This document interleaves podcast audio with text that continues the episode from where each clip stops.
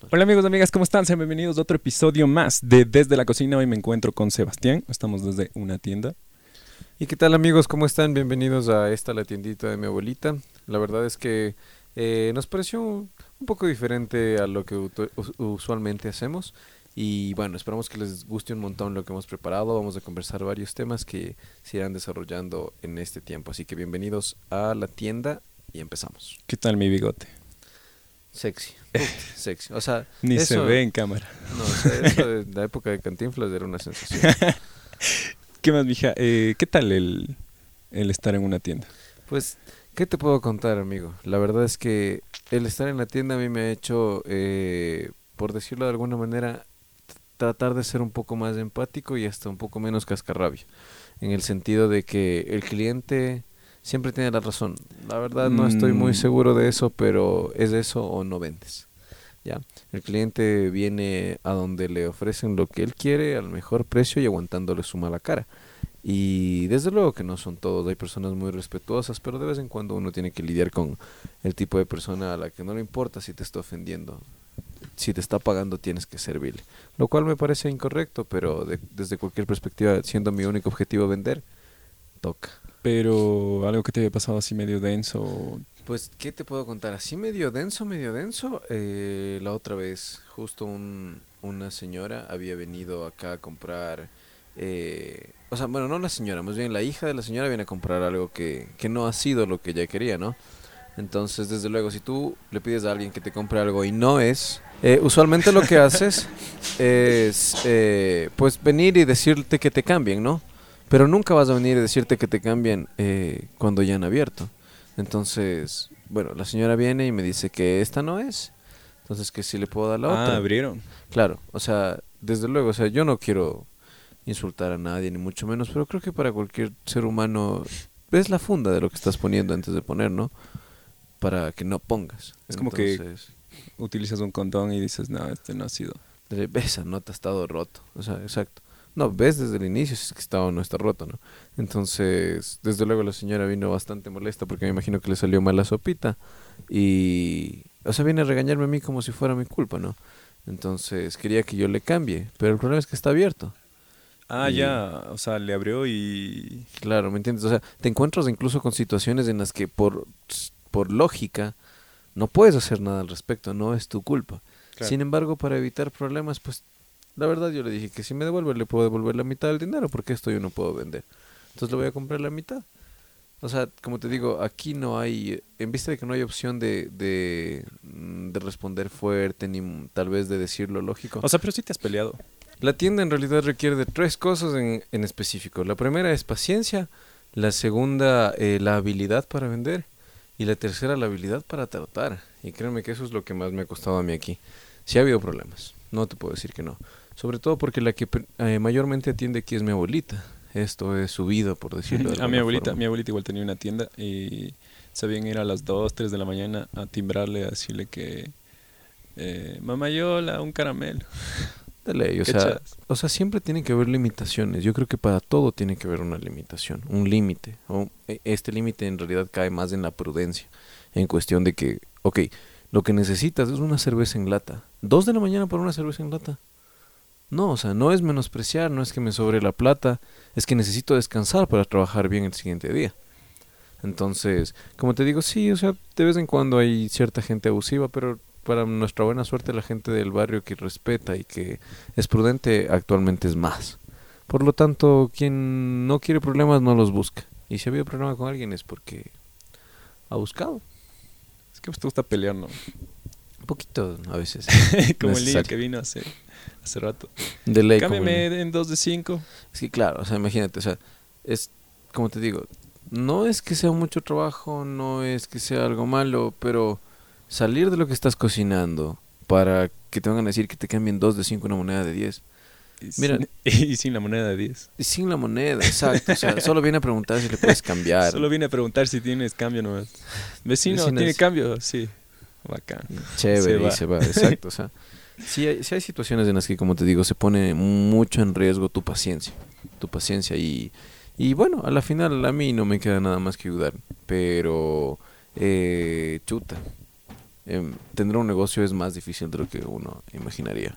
¿Viste que salió el nuevo iPhone? Sí, de ley. ¿Te gustaría No sé. tener? La verdad, verás, de que me gustaría tener desde luego. O sea, creo que iPhone, además del caché y del sentido de pertenencia que te puede dar, eh, es muy bueno. Es un, es un celular que tiene una cámara excelente, que tiene un Pero procesador en las versiones rápido. bajas ya no te viene con cargador y, Claro, eso y sí es súper. auriculares. Es que ahora, por ejemplo, yo te digo, a mí me gustaría tener, pero si me lo regalan, porque yo no estaría dispuesto a pagar ni un solo centavo. Primero me parece un abuso. Yo creo que si sacas dinero de eso, podría ser. Por ejemplo, si yo me compro una computadora, claro. Claro, O sea, no si es, que, ti, si es que generas dinero desde tu celular. No, no, pero si es que te ayuda, si es una herramienta de trabajo el celular, ya bacán, loco. Porque yo ahorita tengo este celular, es un hecho pedazos, De ley. pero, o sea, me sirve. O sea, me sirve para lo que quiero hacer. Claro que quisiera uno mejor, ¿no? Pero, no, ahorita estoy contento, aunque esté roto y todo, pero bacán. Es que eso te digo, o sea, una Es, cosa por ejemplo, es que si te- tú eres cantante, inviertes en algo que te vaya a dar más dinero. O sea, no, no le inviertes a algo que no. O sea, O, o inviertes ejemplo, algo si que tú- represente un beneficio. En este caso, así es el mercado. O sea, claro, el y es que mercado- también... el mercado te vende algo, pero lo que Bueno, te vende iPhone, o lo que yo considero que es lo caro de iPhone, es que te vende el sentido de pertenencia. O sea, yo tengo iPhone. O Entonces, sea, te vende la marca. te vende la marca, exactamente, porque ¿qué ha habido de innovación? Yo sé que ya no está Steve Jobs, así que pues mis expectativas no son tampoco muy altas, pero es un poco burlarse del consumidor.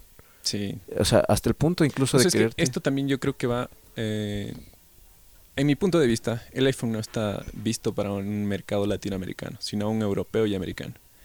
Porque te dicen que, sí, tú tienes varios cargadores en tu casa.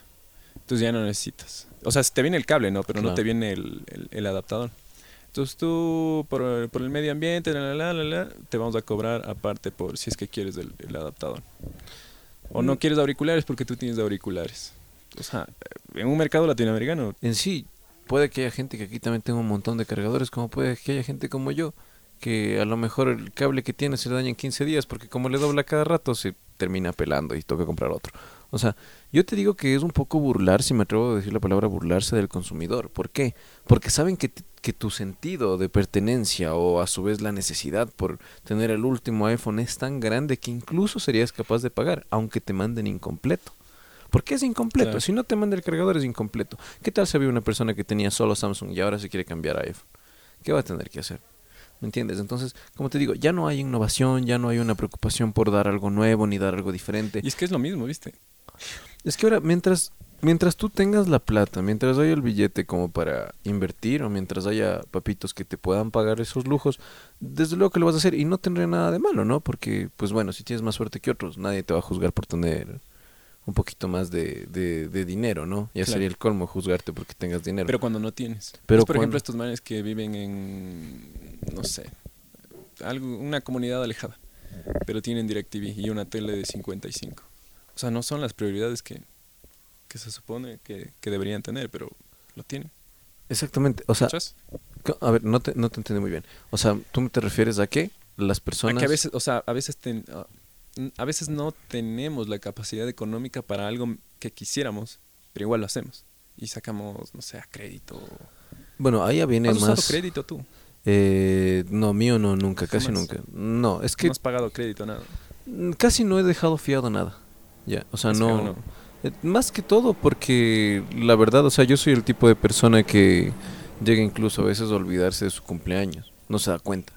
Oye, ya es 18, feliz cumpleaños. Y digo, chuta, es cierto que ya es 18. Entonces, no, no considero que yo sea una persona la cual puedas decirle, tienes que pagar tal fecha y voy a pagar. No lo creo. Y por otro lado, yo también pienso que eh, yo puedo gastar en medida de lo que gane. No podría gastar más. Por eso te digo, o sea, yo no te voy a mentir. Tener un iPhone que bacán, luce bonito, cámara chévere y, y la manzanita.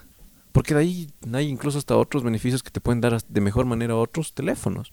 Yo, por ejemplo, ahorita tengo un Xiaomi que me había costado como Mejor calidad 200. precio. Exactamente, o sea, es un celular que es barato, que tal vez sí tiene un modelo bonito, pero tiene todo lo que necesito, loco. Tiene todo lo que necesito. Entonces, por ejemplo, a mí me parece más prudente pagar algo que mi tía me había ayudado ese rato con 100 dólares porque solo tenía 100 y poderle pagar a ella los 100, pero de lo que voy a ocupar y que está acorde a, mi, a, Sí, a lo que gano, ¿no? Claro, claro. Entonces ya te digo, o sea, no, el iPhone es uno más de los casos de de la mercadotecnia, es un, es un ejemplo más de cómo las empresas se abusan de lo que tú consideras que te da un, sentido, un sentido de pertenencia o lo que tú consideras que está in. ¿Por qué? Porque si tú, todos tus amigos tienen iPhone y tú no tienes iPhone, lo más probable es que te molesten. Y no tiene nada de malo, es una molesta como entre amigos. Pero si no tienes los pantalones como para saber lo que eres, desde luego que eso te va a molestar. ¿Y qué es lo que vas a recurrir? Si es que tienes tu plata, eh, comprártelo y gastar. Y si no, que tus papás te compren, ¿no? Que es lo que, lo que usualmente se ve. Ahora, desde luego, hay muchas personas que ocupan iPhone y te dicen que no, que sí tiene mejores cosas y, cosas así. Tú le preguntas que qué es lo mejor que tiene y te dice que es mejor la cámara. Sí, por la cámara. ¿Y, y, el sistema operativo que es... Y, yo he escuchado, yo he escuchado muchas veces esto. ¿Y qué más tiene? Y es que es iPhone. loco, sigue siendo un celular. Le pusieron una manzana que se ve de putas, pero sigue siendo un celular. Ya no hay innovación. Yo recuerdo que de hecho, para crearse la, la, la ¿cómo es? El internet, se ocupó una Mac. O sea, prácticamente, pese a que no estuvo involucrado directamente Steve Jobs, Steve Jobs es uno de los causantes de que tengamos el Internet como ahora. Porque cuando él sacó la primera eh, computadora portátil, fue precisamente en este tipo de computadoras para lo que se... Cómo, se diseñó el Internet, ¿no? El www. Entonces, tú, tú tienes una empresa, ¿no es cierto? Porque no es que Mac ha llegado a ser popular porque sí, no, nada que ver. Mac fue durante muchos años precursor en muchas cosas, en muchas cosas. Yo me acuerdo cuando recién había salido el iPod Touch, ese que era como tarjetita de crédito. Ah, sí, sí. Loco, nadie tenía ese tipo de cosas en otra marca. Si alguien tenía eso, era solamente, o algo parecido a, un iPod, era solo en Apple. Si acaso había tal vez eh, reproductores de MP3, así, pero que se veían bastante básicos como para lo que era un iPhone y la parte de atrás metálica. O sea, iPhone de hecho se ganó el puesto en el que se encuentra. Ahora, en vista de que ya no hay que innovar, en vista de que no tienen eh, gente que, les ayude a crear algo nuevo, ¿qué es lo que sucede? se orientan directamente a, ese mercado. Creo que también se esperan para, para, sacar una innovación. Por ejemplo, el notch. ¿Has visto? Mm. O sea, ya no debería tener. ¿Has visto los Samsung? Ya un puntito la cámara y ya, ya listo. Pero los, los iPhones siguen teniendo esa, el notch grandote, ajá. Pues la verdad yo ¿Cachas? hace mucho hace muchísimo tiempo que me han dejado de interesar eh, este tipo de celulares porque te digo es un sobreprecio demasiado elevado el que se paga pero eh, la verdad es que ahora el mercado es eso loco o sea el mercado se, se ya, no tiene mucho que competir o sea es que tú puedes dar a la gente lo mismo y lo mismo Ay, se me fue la idea de lo del de lo del 11 12 o sea para el 13 para que compren no sé, van a decir, le quitan el notch. Que no creo. Verás, yo lo que considero es que la Apple se volvió parte de, de, del consumismo, pero un consumismo muy básico, ¿ya? ¿A qué me refiero? A que ya les estás vendiendo números, ya no les estás vendiendo tecnología. Le vendes el iPhone 12. ¿Qué tiene de nuevo el iPhone 12?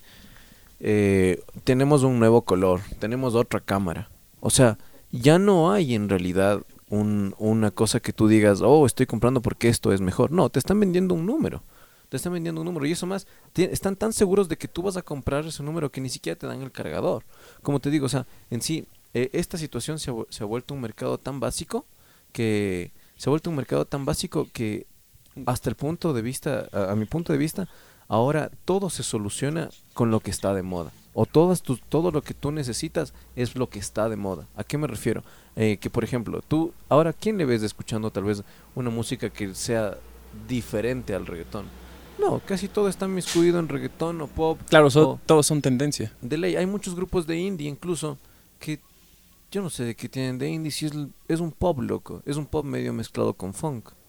O sea, en sí, como te digo, el consumismo ahora es tan básico que te pueden vender lo mismo con otro color y vos vas a comprar porque ahora esto es lo nuevo. No, o sea, también en mucho tiene que ver el hecho de que las redes sociales, de que de que las modas se basan en ciertos estereotipos. Por ejemplo, yo nunca había conocido esta marca Valenciaga. Ya. Jamás hubiera visto. y te aseguro que si me hubieran dado una zapatilla que cuestan 200, 300 dólares. cuesta más, loco. Valenciaga era carísimo. Yo no estoy seguro de cuánto costaba, pero te aseguro que costaba más de mil, loco. Ya. unos par de zapatos que yo he visto Valenciaga. ¿Y por qué te hablo de estos zapatos? Porque es una planta blanca y es un zapato negro de tela. Ah, Tal vez la tela sea mejor. Loco, yo he visto zapatillas Nike en 40 dólares mucho más bonitas que esas. Sí, pero es un sentido es como tipo sandalia, más o menos. El- Ah, Creo que el el que Claro. me estás hablando, sí, sí. o sea, es- he visto Skechers, he visto... eh, O sea, son comas. Yo tengo unas que se parecen como media, como que tienen, no sé, este material. No es, no es como estas, sino es Ujú. como, como que estuvieras puesto una media. Son cómodos, sí, pero no para que cuesten tanto, pues, mija. Claro. Y ahora, por ejemplo, algo que me pareció full interesante el otro día, estaba viendo un programa de Franco Escamilla y él dice que, de hecho, él ama las zapatillas Balenciaga, que son de las zapatillas más suaves que he visto. Y digo, tal vez por ahí, por ahí O puede sea, ser. por Pero hay tanta cantidad de zapatillas que podrían quedarte y darte el mismo servicio que igual, no me parece que sea un gasto el cual esté dispuesto a pagar. Ahora, como te digo, o sea, el mercado es así, ¿no? O sea, el mercado es, yo te lanzo una idea y si es que tú quieres comprarme la idea, si tú quieres comprarme el producto, pues lo compras. Pero... se quiere salir el perro. Así veo. Oye. Entonces, o sea, si tienes la plata y tienes la- las ganas de tenerlo, vas a conseguir el producto así, así sea como sea. Pero ya te digo, o sea, sí deberíamos nosotros los consumidores de exigir un poquito más. Que ya no, ya estar hartos de que nos vengan a vender números. Que nos vengan a vender algo más de tecnología. Luego, aunque sea un cargador inalámbrico, por último. O sea, que si va a salir el nuevo iPhone 12, que salga con una base que ya hay un montón de celulares, ya hay un Sí, montón man. de tecnología que se maneja así, que sea inalámbrico. O sea, ¿qué les costaba hacer eso? Pero sabes, ellos saben incluso que podrían hacer eso. Pero como te digo, saben que el consumidor actual es tan básico que es capaz de comprar números. Es capaz de comprar un 12, es capaz de comprar... Resulta que ahora ya no van a hacer otro número, sino le van a poner una X2, iPhone X2. También. ¿Qué tiene el, el nuevo iPhone X2? Es más grande. ¿Me entiendes? O sea, Vaina, no. ya te digo, el consumidor también se ha hecho muy, muy, muy mediocre. En el sentido de mucha, en muchos sentidos. De que ya no piden ya pues, absolutamente nada. Ya no, loco. O sea, solo quieren ver algo diferente. A ver, más bien, quieren ver lo Algo mismo, bonito. pero con algo diferente. Exacto. Es, por ejemplo, el reggaetón. El reggaetón es exactamente lo mismo, loco. O sea, eso te digo, este, este sería un mensaje directo al consumidor. Exige más. No te conformes con pagar porque te pusieron un numerito extra o porque te pusieron otra cámara más. Esa huevada que parece hornilla, no, no le vas a dar en realidad tanto uso. No le vas a dar tanto uso, porque hay muy pocas personas en realidad que todo el tiempo están ocupando la otra cámara, la otra- Yo mismo, loco, o sea, yo con que me salga la foto clarita, estoy al otro lado. Yo no necesito mayor cosa. Y hay muchísima gente que necesita precisamente tomar una foto bonita o tomarse la selfie. ¿De qué te sirven las cámaras de atrás? ¿Me entiendes? Como te digo, el, debido a que el consumidor está habitualizado a que le den solo lo que parece, o sea, solo lo que están ocupando la gente importante, solo lo que está ocupando, ya no exige mayor cosa. Si es que las Kardashian o cualquier otro personajito que esté de moda, eh, resulta que está ocupando una cartera que está hecha a base de cáñamo y te cuesta dos mil dólares, cuando esa cartera hacer te cuesta 24.50, te seguro que va a haber gente Claro. que compre. Y, te, y te va a decir, no, pero es que, o sea, esto es mejor, esto te da más glamour o cosas así. Pero no estás exigiendo nada que no haya. ¿Ya? Ahora, como te digo, o sea, esto se traslada a otras cosas en mi perspectiva. Se traslada a la música, se traslada a la vestimenta. No sé si tú viste esa colección de Gucci que hizo Mm. eh, como ropa con faldas así para hombre. Con falda. Ajá. No. Bueno, loco. O sea, el chavo tiene más glamour que uno de los modelos que se en esa pasarela. Te juro, o sea. Qué raras que son las pasarelas, no. es- es- Es un, no sé, ¿para quién va enfocada esa ropa? Por esa, se supone que eh, Gucci está a favor de, del, del movimiento feminista, antipatriarcal y antimachista. Y Y por lo eso que te quieren eso. demostrar a través de esta moda. Ah, es que vinieron unos manes ahí. ¿Qué dice vecino? Saludo a mi mamá vecina. Simón anda en cámara, ese vecino ahí dándose una entrevista. Ese Buen dato son estos vecinos hoy. Bueno, en fin, entonces, eso te digo, o sea, la gente está acostumbrada a, a consumir lo que está de moda, ni siquiera lo que necesitan. Porque como te digo, la misma tecnología de iPhone podrías conseguir en un mejor e en un teléfono que incluso tenga más cosas que te puedan servir o más gadgets, más aplicaciones, yo que sé, cualquier otra cosa que sea mejor que iPhone. Y sin embargo, como iPhone es lo que está de moda, vas a consumir lo que te haga sentir mejor para ti. El consumismo es eso, el consumismo es placer. Entonces, a la final, si comprarte un iPhone te va a dar placer, lo vas a consumir, pero no. Tenemos que exigir un poco más. Tenemos que, que, que exigir que, que no nos traten como unos tontos ni como unos idiotas, sino que nos den algo mejor. Que si estamos pagando mil, un poco más de mil dólares, que sirva para algo. Y ya me acordé de lo que estamos hablando, lo de Gucci. Ahí, decía de Gucci. ¿Qué es lo que sucede? ya te digo, o sea, es, es como de la- las campesinas. Usualmente ocupan esos, esos vestidos que Ah, son ya, acuerdos, ya, ya, te ¿ya? caché ya. Sí, sí, Y creo que vi unos se- memes de debe- eso. Sí, es sí, que sí, eso se prestaba para hacer memes. O sea, alguien tenía que hacer un meme porque eso es, un, eso es ridículo. Es como estas señoras del mercado, que no estoy ofendiendo, que tienen, o sea, van con falda, eh, van, con, van- van con pantalón, falda y eh, el delantal. Entonces como que tienen tres, tres capas, Simón. Yo te digo, o sea, yo ya te digo, o sea, no Gucci pues es una empresa muy importante y todo, pero después de ver esa pasarela te vas a dar cuenta que hay más glamour en las viudas del 31. Estoy completamente seguro.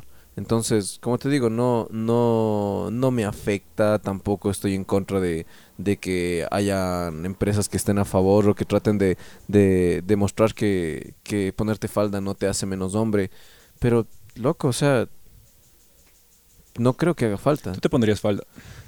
Pues la verdad no creo que sea mi estilo, pero pues digamos que me voy a disfrazar de algo, que voy a ser gaitano.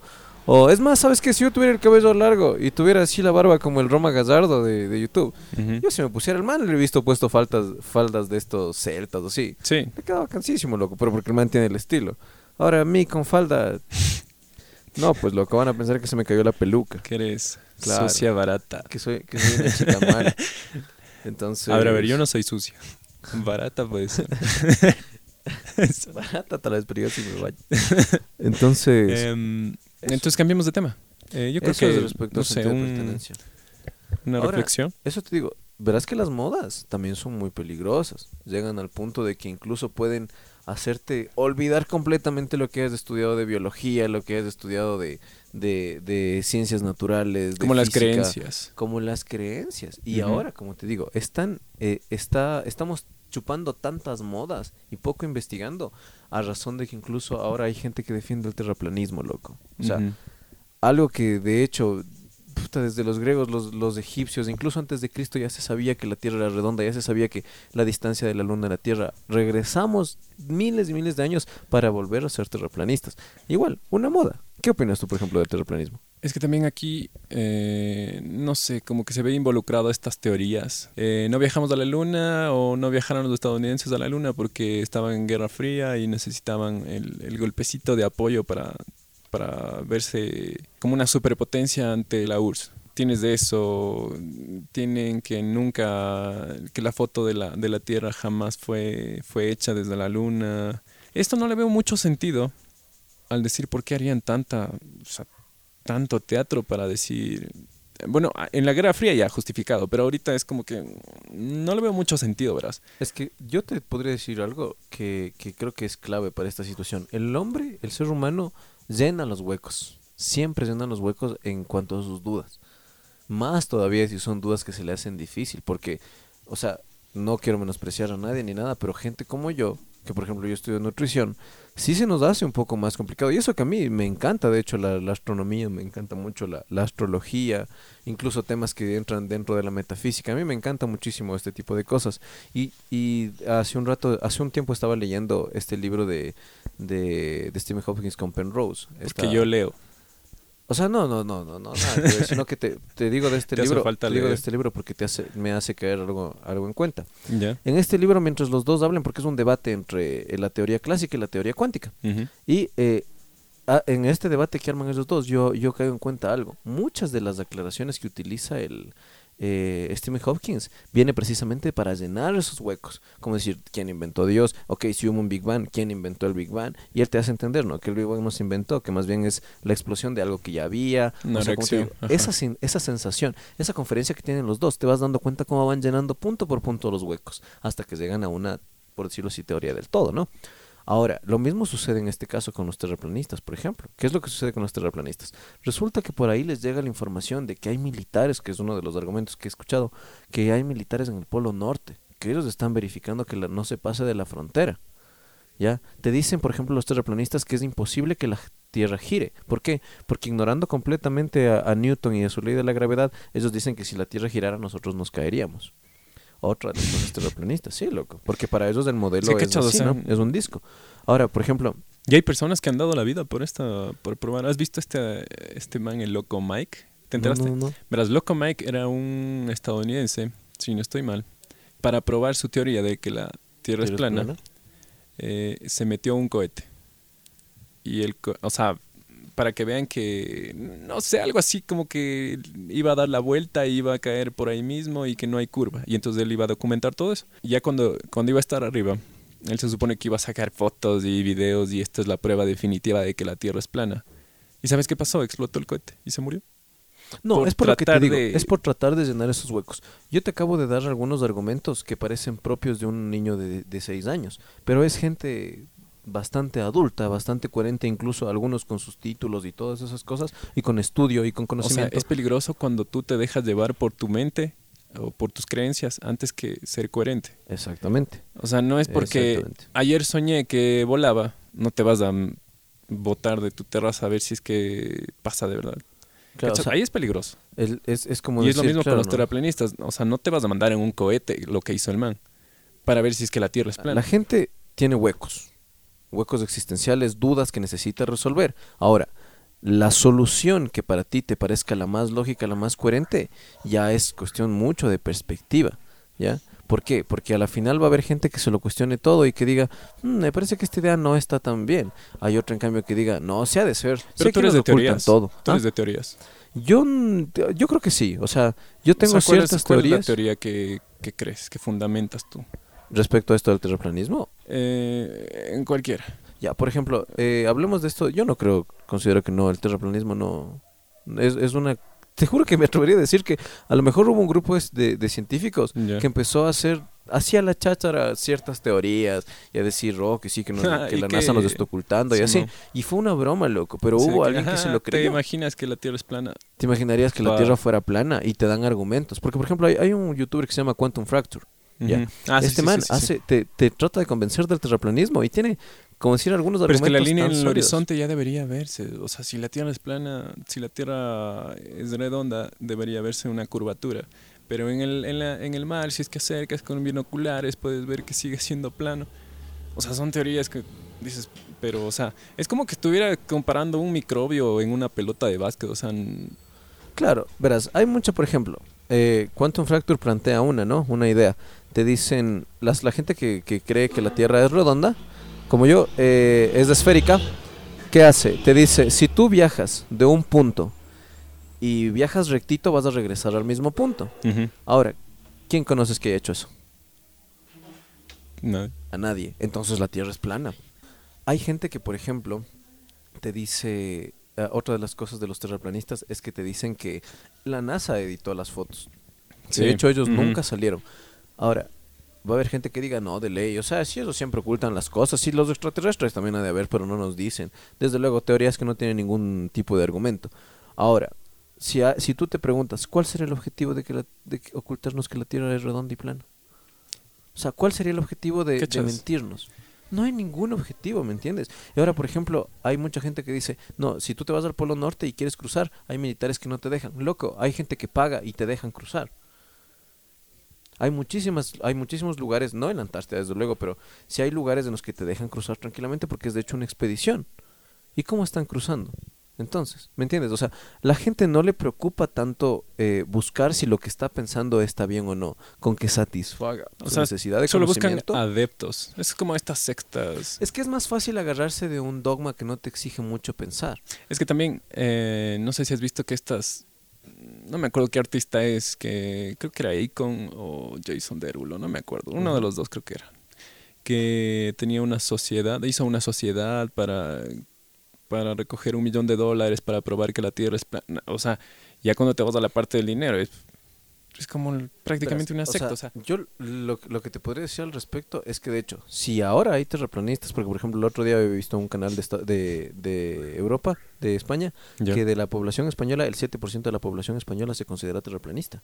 sí, El 7% de la población española se considera terraplanista. Y tú dirías, pero, o sea, 7 parece poco, pero si ya ves en números, ya te das cuenta que es bastante gente. Entonces, ¿por qué esta gente se, se cree, cree terraplanista a pesar de que tenemos tecnología suficiente como para, y pruebas suficientes como para demostrar que de hecho la Tierra es, es esférica? ¿Qué es lo que sucede? Hay muchas personas con conocimiento científico, con mucha más amplitud de información que la que tengo yo, y, a- y hasta a su vez podría decir que incluso son científicos que defienden el terraplanismo, tienen argumentos tan sólidos que te pueden terminar convenciendo a razón de que tú no tengas cómo refutarles algo que ellos estén diciendo. Y ahí te pongo el ejemplo del quantum fracture. Quantum Fracture es precisamente eh, una persona que tiene vasto conocimiento en cuanto a- a- a ciencia y astrología y a todo lo que tenga que ver con el espacio, porque es físico. Pero además de esto, él, hizo una investigación específica, específica en cuanto al terraplanismo. Por lo tanto, él tiene un video que se llama Te puedo convencer de que seas terraplanista. Y créeme que si no tienes los suficientes conocimientos como para poder desmentir uno o dos de los argumentos, te convence. Es que es lógico que te convence. ¿Por qué? Porque cuando a ti te, te hablan de una manera en la que no entiendes, dándote argumentos que aparentemente tienen una- un, un- un sentido coherente, pues te lo crees. Bastante venezolano en el barrio, güey. Sí, hay bastante, de hecho. Hay bastante. ¿Qué tal? Mira, nosotros estamos ah, eh, acostumbrados a... ¿Cómo está mi vecino? Muy buenos días. Tenga la bondad, puede darme, o sea, Ah, mucho claro. más amable, ¿ya? Ellos a veces, por ejemplo, nos saludan. Si Oh. no vienen y dicen, buenas, eh, me da un chupete. Tengo de 10, de 15, de 20. El rojo. Voy, digo, este es de 15. Y me dicen, "Mm, chuta, no, uno, uno que me alcance con esto, con 10. Digo, le tengo ese chupete. "Mm, No tiene otro. No, le puedo dar una galleta. Y así, o sea, es como te digo, toca a veces tener un poquito más de paciencia, pero la verdad mejor. Con ellos nunca se ha tenido problema, loco. Sí. nada. Bacán. Sí, Pero a ver, terminemos el tema de... Del terraplanismo. Ajá, una conclusión. O sea, la conclusión que yo te podría dar es que, mira, eh, nosotros en vista de que necesitamos eh, algo en que creer, necesitamos eh, estar, tener en claro qué somos, para qué venimos, en dónde estamos, como son dudas normales, creo yo, de cualquier persona, tú vas a aceptar el argumento que más te convenga a ti. Pero en cuanto a terraplanismo, hay muchísimos argumentos que están recontra retrucados y, a- y acomodados de una manera tal que se te pueda que te puedas convencer. Ahora, la verdad es que creer en el terraplanismo es regresar miles de años atrás, millones de años atrás, a, a, a- considerar que tal vez nos están mintiendo, que la Tierra es plana por alguna razón de alguna teoría. No, o sea, el terraplanismo no tiene sentido, loco. El terraplanismo no tiene ningún tipo de sentido. Y lo peor de todo es que hay argumentos que, que tú le podrías dar y que ellos incluso podrían retrucarte, pero sin ningún tipo de sustento lógico ni científico. Entonces, para mí el terraplanismo es más bien casi que una moda o a su vez es una forma de sentirte con conocimiento científico diferente al resto. Ya. Eh, entonces, eh, el último tema que tenemos que tratar es el del Papa. ¿Viste la noticia del Papa? Sí, sí, sí, sí, muy controversial. Prácticamente está aceptando, ¿no? La unión de los de los homosexuales. Sí, y a su vez, o sea, está aceptando que todos somos hijos de Dios, ¿no? Está, creo que, siendo de manera lógica, partiendo un poco el dogma, porque hay muchos católicos Claro, o muchos ajá. cristianos que van a decir, no, o sea, el matrimonio es entre hombre y mujer. Desde luego él nunca habló ¿Y de cachas que en la Biblia, matrimonio. en la Biblia igual dice... A ver, espérate, ya te cambio, sigue. Ya, ya, ya te digo la frase Oh, que dice estaba- en la Biblia. verás, me pareció muy interesante dos cosas de lo que el Papa habla. La primera es que él no está a favor del matrimonio. O sea, él está a favor de que el Estado le- les provea derechos suficientes como para que ellos se puedan casar o tener su unión libre y nadie está dispuesto a juzgarles. ¿Por qué? Porque primero el amor que puedan sentir el uno con el otro puede ser sincero y puro y lo que sea, sin necesidad de que tenga que ser del, del sexo opuesto. O sea, más bien, la heterosexualidad no significa eh, directamente que el matrimonio sea bueno. ¿Ya? Porque hay muchísimos casos de maltrato intrafamiliar, hay muchísimos casos de, de violencia doméstica, en la que precisamente la pareja eh, heterosexual, el hombre, que por la mayoría de las cosas biológicamente es más grande que la mujer, la somete, ¿no?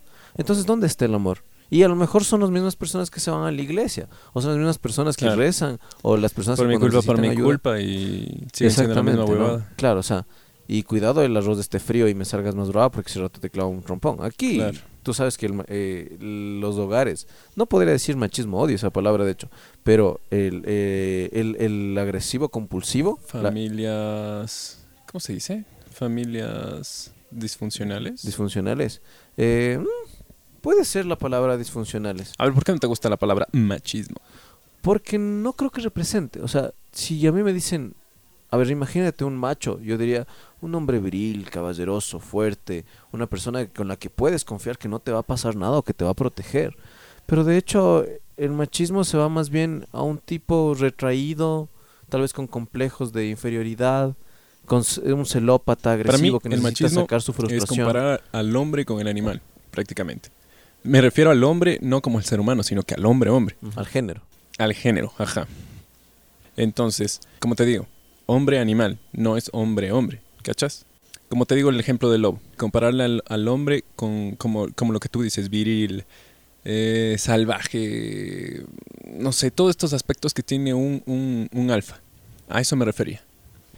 Ahora, sí, desde luego, o sea, desde luego que ahora se le, se le atribuye al hombre eh, o al macho. Claro, porque tú me dices que machismo ah, para ti es... mm, a ver, ¿cómo dijiste que el O sea, yo hombre te dije es que, que machismo viril? es... que tú te sea, imaginas eso que es viril, que es el fuerte, que O sea, es... más lo que yo me voy a la idea que yo me voy es que la palabra machismo no es no está representando lo que ellos dicen que representa. ¿ya? Entonces, Machismo, machismo en sí sería la- las obras de lo que yo considero que representa más es al macho, hace referencia al macho. Cuando yo te digo, por ejemplo, qué macho ese man, tal vez será porque tal vez aguanta un poco más los golpes, tal vez tiene más fuerza.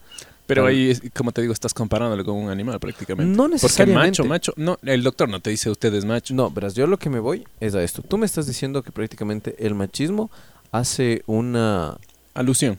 una alusión a que el hombre es una bestia, a que el género masculino No, es una bestia, no. o es un animal. Es prácticamente eso, sí. O pero sea, estamos es que hablando tampoco de hay que salvajismo, exagerarle de irracionalidad, ¿no es cierto? Ajá. Exacto, o sea, estamos eh, hablando específicamente que el hombre machista es un bestia irracional animal o un animal irracional. ¿No es cierto? Mm, prácticamente. Ya, eso es lo que yo te digo, es todo lo contrario. O sea, ¿cómo va a ser macho el hombre que le pega a una mujer? Nunca, pues. O sea, por obvias razones. Pongamos un ejemplo. El ejemplo tuyo. Ya, tú le pegas a tu esposa, que no tienes, pero ya le pegas.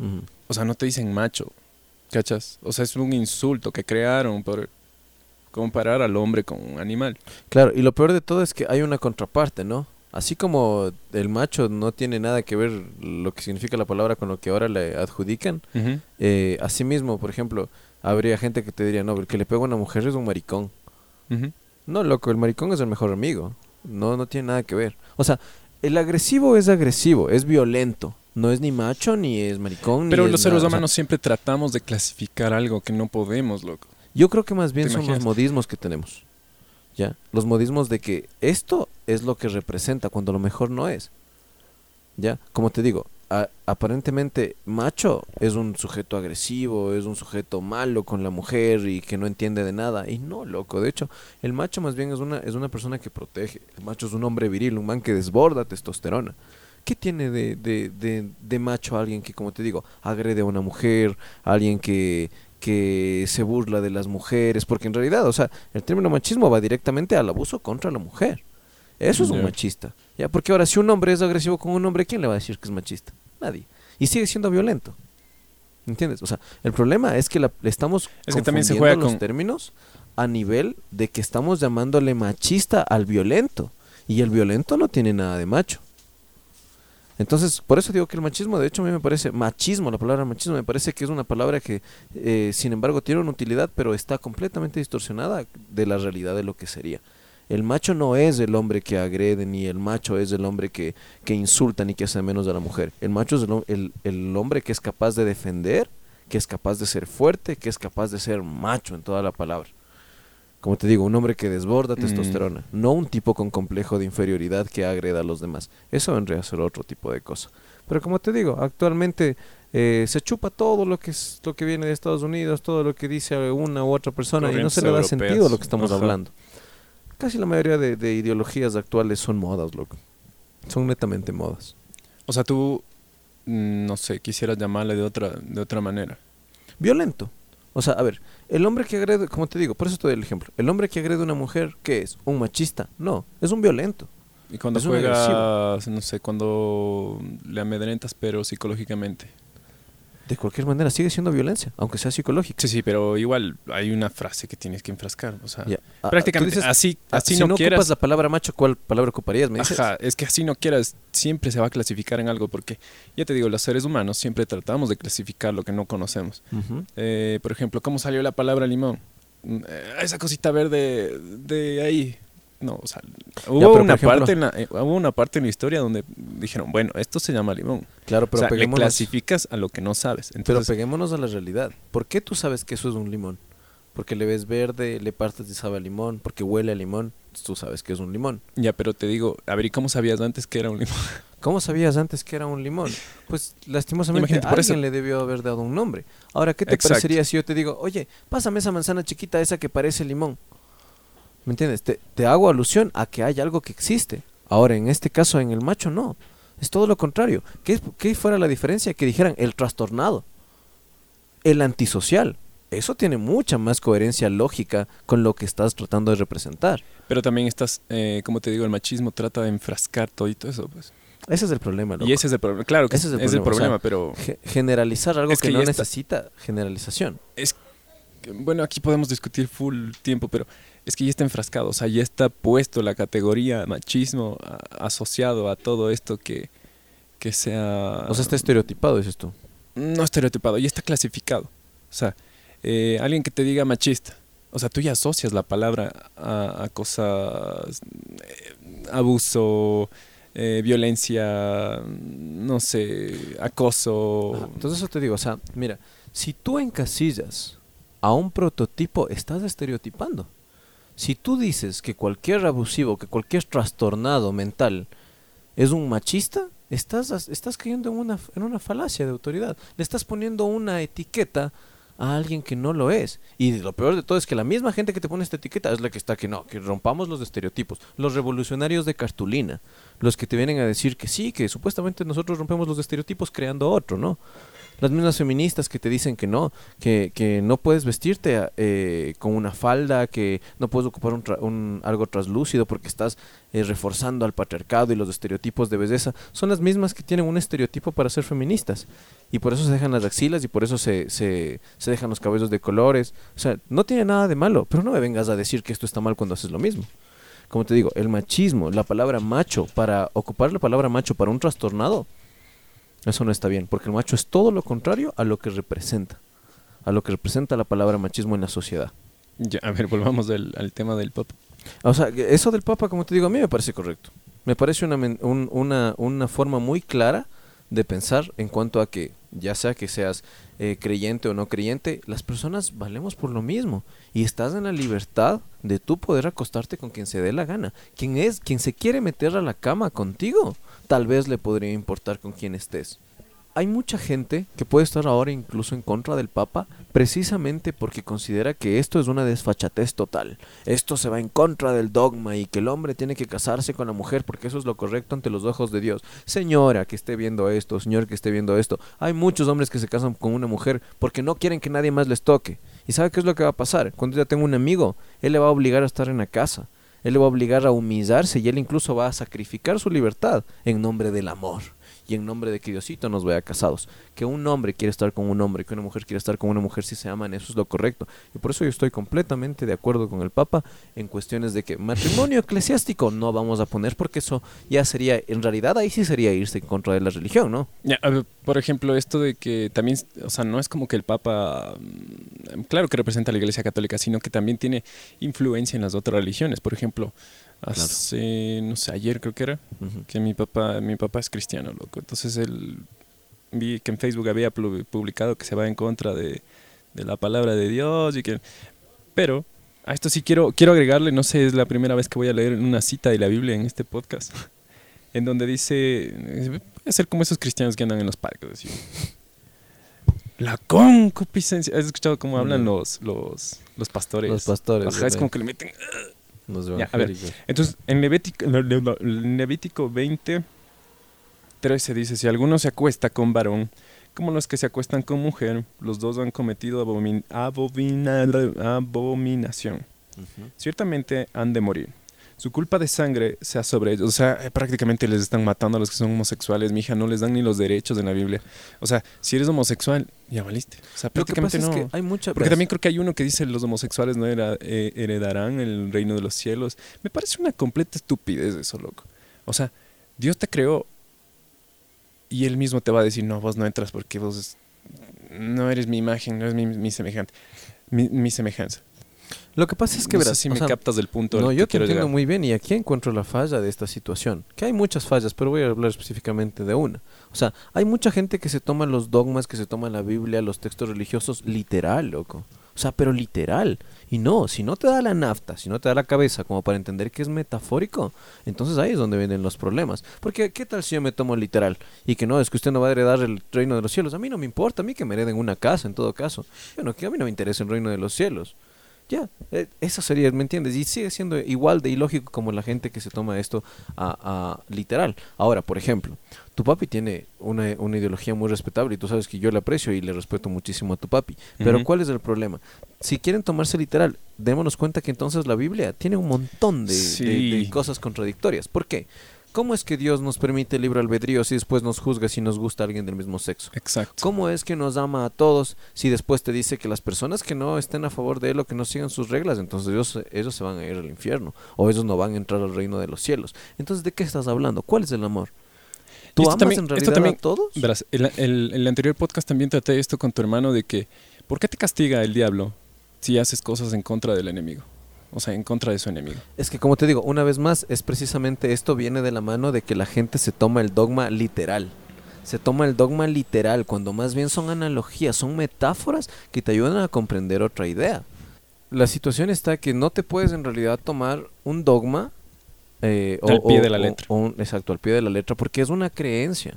Y una creencia no tiene sustento lógico, no tiene un sustento científico. Podríamos decir que más bien son cosas que tú crees porque quieres creer, no porque tengas forma de argumentar.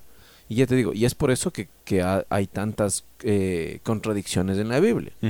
Entonces ahora, sí, es muy cierto lo que tú dices, o sea, es muy cierto esto de que, ¿por qué te va a castigar el diablo si estás yéndote en contra del enemigo? Mejor debería darte acogida, ¿no? Claro. Si vos eres un maldito, bienvenido. Claro. Entonces es precisamente por eso. Pero a la final yo considero que el, pa- el Papa ha sido muy controversial eh, desde el inicio de, de, de- de su gestión. de su gestión, por decirlo de alguna forma. Ajá. O sea, el Papa, por ejemplo, me acuerdo el caso en el que él estaba pasando en el Papa Móvil, que también es muy diferente al Papa, al Papa Móvil que se ocupaba antes cubierto. No, él sale. Si me disparan, me disparan. Yo tengo que darle la mano a mis adeptos.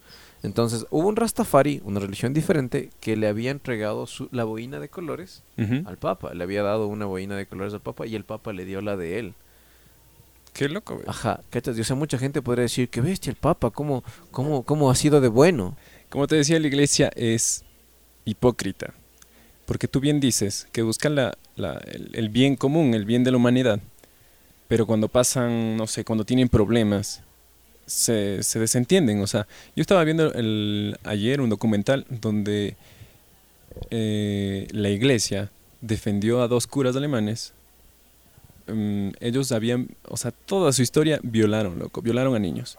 Fueron a Chile, cre- crearon una, una, no sé cómo se llama, un colegio católico tal vez, mm, algo comunitario, no sé. Y daban becas a estudiantes chilenos para que vayan a, a Alemania. ¿Ya? Entonces, un alemán se quedaba ahí y el otro le recibía allá. Claro que en Chile recibían abuso sexual y, y acoso sexual igual. O sea, decía que le levantaba la falda, le daba manotazos. Pero, por ejemplo, esto es algo, no sé, esto es algo curioso, pero asqueroso a la misma vez. Es que los curas siempre eligen a niños, no a niñas, a niños el, el que fue abusado en Alemania, este, este alemán ya estaba viejo, loco, y, y al man le habían violado de, de, de enano. Entonces él va en busca de los, de, de los que le habían violado y les encuentra en Chile.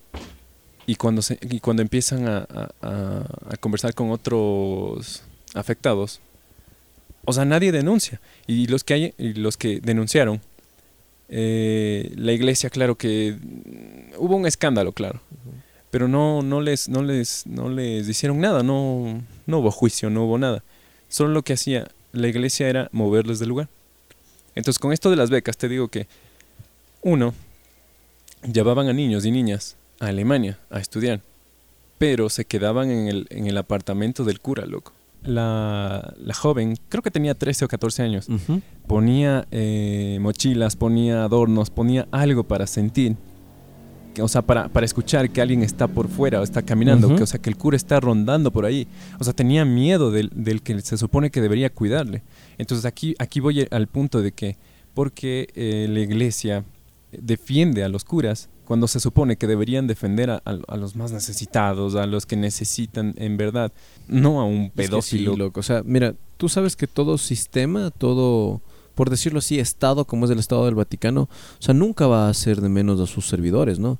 Puede que incluso tengan todas las pruebas para recriminarle que es un abusivo, eh, que es un abuso sexual y que es un, ¿cómo se les llama? Pedófilo y todo eso. Pero ellos nunca se van a ir en contra de las personas con las que sirven, porque es lo mismo que pasa con el Estado. Hay un montón de asambleístas con juicios pendientes y nadie les hace nada. ¿Por qué? Porque ser asambleísta te hace intocable. Así como también tener, o sea, ser, ser padre te hace intocable en este tipo de cuestiones. Ahora, como te digo, mira, el poder, el poder es tan grande a veces que ellos prefieren ocultar este tipo de cosas con tal de que después no, no se desmascare, no se, no se quite la gente ni empiece a dejar de ganar adeptos la iglesia. Exacto, O sea, es que ahí también el va el único obje- dinero. claro, Pues. el único objetivo de tapar estas cosas es precisamente el hecho de no perder adeptos. Porque tú sabes que de, que de Diosito no se vive, se vive de la plata De con la la, que compras los alimentos que te da Diosito, ¿no? Entonces, o sea, a la final no pueden en realidad irse contra los suyos porque sería antiinstitucional, ¿no? Es una institución la iglesia. Ahora, por ejemplo, esta cuestión de, que, de por qué niños, precisamente, yo creo que es más por el sometimiento. A ver, o sea, la violación no necesariamente es un acto sexual, solo es un acto de sometimiento, ¿no? Digamos que, que en el caso de los padres, ¿con quiénes tienen, o de los curitas, ¿con quiénes tienen más contacto? Con niños, Con niños. que son los monaguillos. ¿Y a quién es más fácil someter? ¿A un señor de unos 20 años o 28 años? ¿O a un niño de unos 8, de unos 9, que capaz que por el miedo no dice nada? ¿Me entiendes? O sea, el sometimiento, quién sabe que a lo mejor ni siquiera les hayan, les hayan tocado o, les hayan violado, hablemos de, de, de- de penetración, de llegar a la penetración, tal vez ni siquiera les hayan violado, pero les tocan o alguna cosa. ¿Por qué? Porque es más fácil someterse con eso. Y es que, o sea, yo sé que puede haber padres que no, desde luego que puede haber padres que no, pero biológicamente nosotros necesitamos aparearnos, tenemos esa necesidad sexual. Si tú te, te, te sometes a un régimen estricto en el que no vas a poder tener relaciones sexuales ni parejas porque así lo dice tu, tu institución, porque así lo dice tu dogma, pues podrás hacerlo moralmente, pero biológicamente tu cuerpo te va a pedir. pide. Exactamente. Entonces, como te digo, o sea, ¿por qué con niños Los curas se masturbarán. Yo me imagino que sí. Yo me imagino que sí, porque de lo ¿Y contrario. con qué se masturbarán? Me pregunto. O sea, no con, con la mano, claro, pero... eh, ¿con qué material ocupan? ¿Con qué material? Ajá. Pues estaríamos haciendo de cuenta que los padres, al igual que nosotros, necesitan algo para estimularse. Yo considero, al menos en lo personal, que el deseo sexual puede ser tan grande que pues necesites solo desfogarte, por decir de alguna manera. Mm. No podríamos hacerles No creer sé. que ellos Es que- también es que necesitan también si- si- pornografía. Es o que también si haces... Es, es como estos manes que... Es como un hombre. Ajá. Tú te, tú te masturbas y... uh, 11 de 11, como dijo tu hermano. 11 de 11 se masturban. Pero 11 de 10 se masturban. Pero los que aceptan son pocos, o sea, son dos. Sí, sí, me masturbo. que- No, yo no. es que es y, algo- y- y- y es que si le haces esta pregunta a un, a un cura, no te va a decir yo sí me masturbo. eh, Así no, o sea, Pero porque representan una imagen. exacto. Ahora, como te digo, está en ti discernir, discernir la situación. Yo no creo que un padre no se pueda masturbar ni que un padre no tenga deseo sexual. Loco, o sea, yo sin ver a una mujer a veces he tenido deseo sexual, o sea, estando solo. ¿Por qué? Porque mi naturaleza es así. Porque si yo soy humano, voy a tu- no dejo de ser animal, voy a tener la necesidad de reproducirme, de Ujú. aparearme. Y más todavía siendo el ser humano, además del delfín, uno de los animales que necesitan, eh, que, que- que disfrutan del sexo como un placer, más no como una necesidad solo de reproducirse. Ahora, como te digo, la cuestión es por qué, específicamente con niños, porque es más fácil someterles. Simple. ¿Por qué es más fácil someterles? Porque es mucho más fácil abusar de un niño que probablemente por el miedo no diga nada a un adulto que si es posible te vaya metiendo tu par de trompones bien dados o a su vez te, te, te meta preso o, co- o coja pruebas para consiga pruebas para, para llevarte a juicio, ¿no? Claro. Entonces, como te digo, la violación consiste más en un acto de sometimiento, no tanto sexual. Por eso es niños, porque es más fácil someter a un Y- niño. Yo creo que ahí llegamos con este podcast. La verdad ha sido un, un poco difícil grabar en la Sí, tienda. estaba- eh, Sí, sí. Gente, a veces el perro. Le que se al-. Sí, qué bestia. Le mando adentro y me resabea. Y Casi me muerde el pie. Qué bestia. Pero eso yo creo que algo que tengas que decir antes de... Pues nada más, cuídense mucho, piensen, no crean, piensen, no se tomen las cosas a literal ni se resientan por todo. Cada vez que algo les ofenda, cada vez que algo les genere una duda, investiguen. Créanme que hay mucho más allá de lo que se nos ha enseñado. Y bueno, nada. El conocimiento es lo que en realidad nos dará la razón. El conocimiento es poder. El conocimiento. Entonces, eso, nos vemos la próxima semana. Adiós. Adiós.